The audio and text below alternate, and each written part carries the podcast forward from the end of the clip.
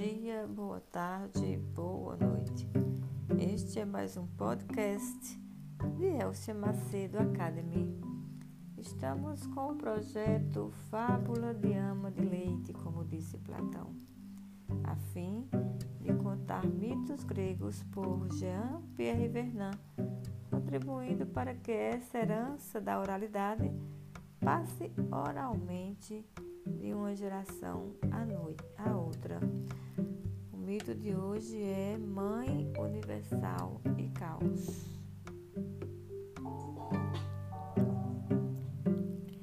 A Guerra dos Deuses terminou. Os titãs estão derrotados, os olímpios venceram. Na verdade, nada está resolvido, porque depois da vitória de Zeus, no exato momento em que aparentemente o mundo está enfim pacificado e reina uma ordem definitiva, estável justa, nesse exato momento Gaia dá à luz um novo ser mais jovem, cujo nome ora é Tifeu, ora Tifo. Ela o concebe unindo-se por amor sob o impulso de Afrodite de ouro, como dizem as tradições.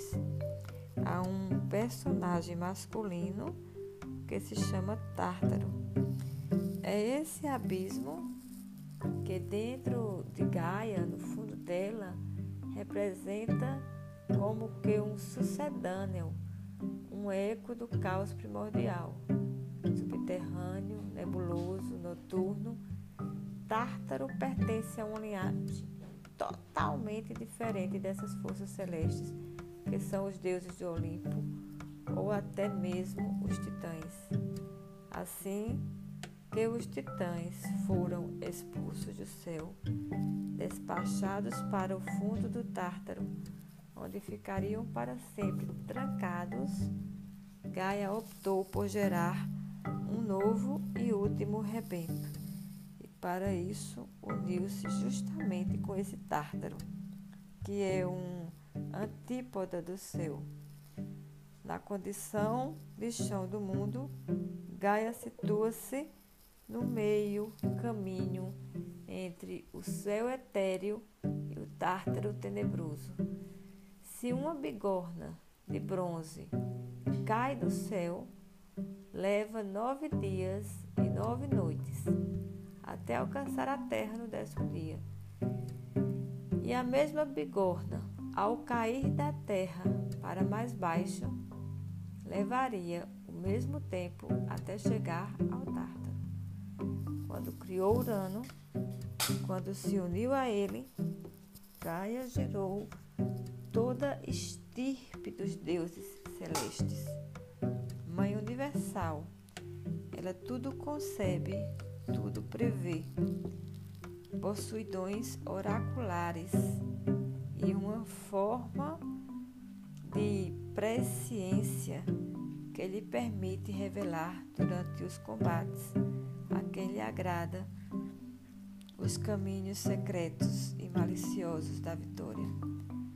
Mas Gaia é também a terra negra, a terra nebulosa resta-lhe algo de caótico e primitivo. Ela não se reconhece inteiramente entre os deuses que vivem no éter brilhante, ali onde nunca aparece a menor sombra. Não se sente tão respeitada como mereceria por esses personagens que, do topo do Otris ao topo do Olimpo, enfrentam-se sem, sem perdão para dominar o mundo.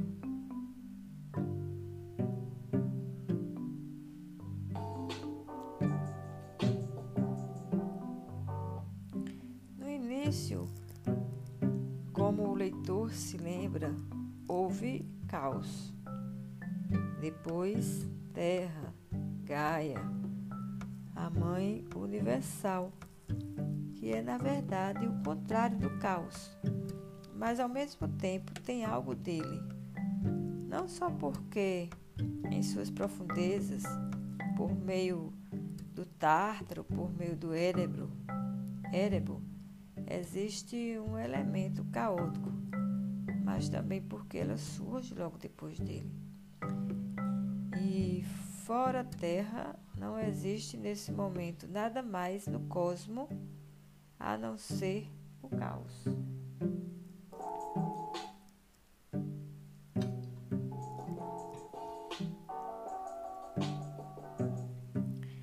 O ser que ela produzirá e que vai questionar não só a Zeus, mas a todo o sistema divino do Olimpo, é um ser quitônio, no sentido de terrestre. Quiton, ou seja, a Terra em seu espaço escuro, noturno, e não a Terra na condição de mãe, de base segura para todos os seres que andam e se apoiam nela. Esse personagem monstruoso, gigantesco, primordial, é na forma em que Gaia o produz, é na forma em que Gaia o produz, uma figura singular que comporta aspectos humanos e não humanos. Com uma força assustadora, ele tem a energia do caos, do primordial, da desordem tem membros tão poderosos como os dos sem braços. Braços que se ligam aos ombros com tremendo vigor, flexibilidade e força. Seus pés se apoiam firmemente no chão. São incansáveis e estão sempre em movimento. É um ser do movimento, da mobilidade. Não é como há exemplos em certos mitos do Oriente Médio, uma massa pesada e inerte que só cresce em certos momentos e só age como força de resistência que ameaça ocupar todo o espaço entre o céu e a terra. Tifon, ao contrário, está o tempo todo se mexendo, batendo, movimentando pernas e pés. Tem cem cabeças de serpente, sendo que cada uma dessas cem cabeças de serpente possui uma língua negra projetada para fora da boca.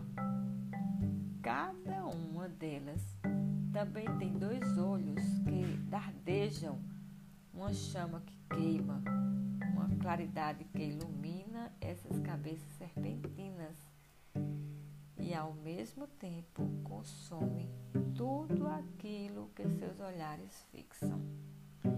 E o que conta esse monstro pavoroso?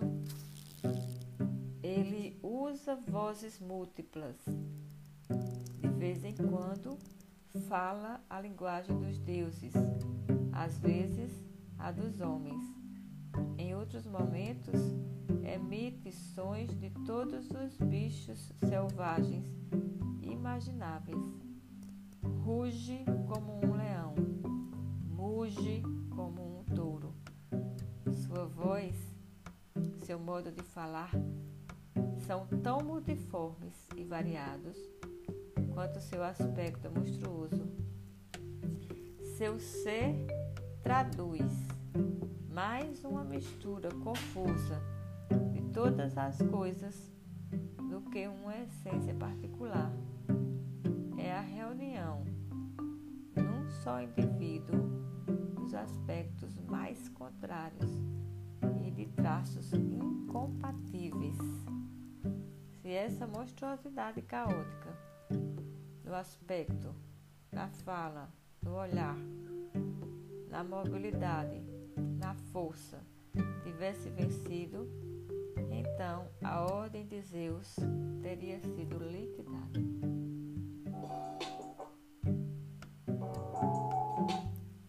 Depois da terra, dos deuses e da promoção de, de Zeus à realeza, o nascimento de Tifeu ou Tifon constitui um perigo para a ordem olímpica. Sua vitória a volta do mundo espaço primordial e, ca e caótico. Nesse caso, o que iria acontecer? A longa luta dos deuses que brigavam entre si teria sido eliminada. O mundo teria retornado a uma espécie de caos.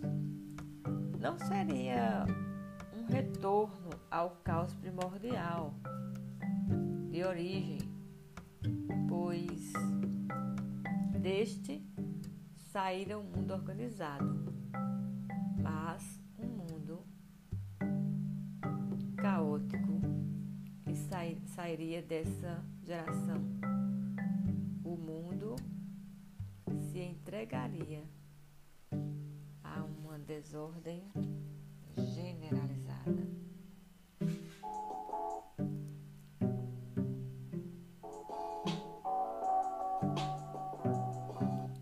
Obrigada por ter ficado comigo até o final. O próximo episódio é intitulado Tifon ou a crise do poder supremo. Conto com você. Vamos lá!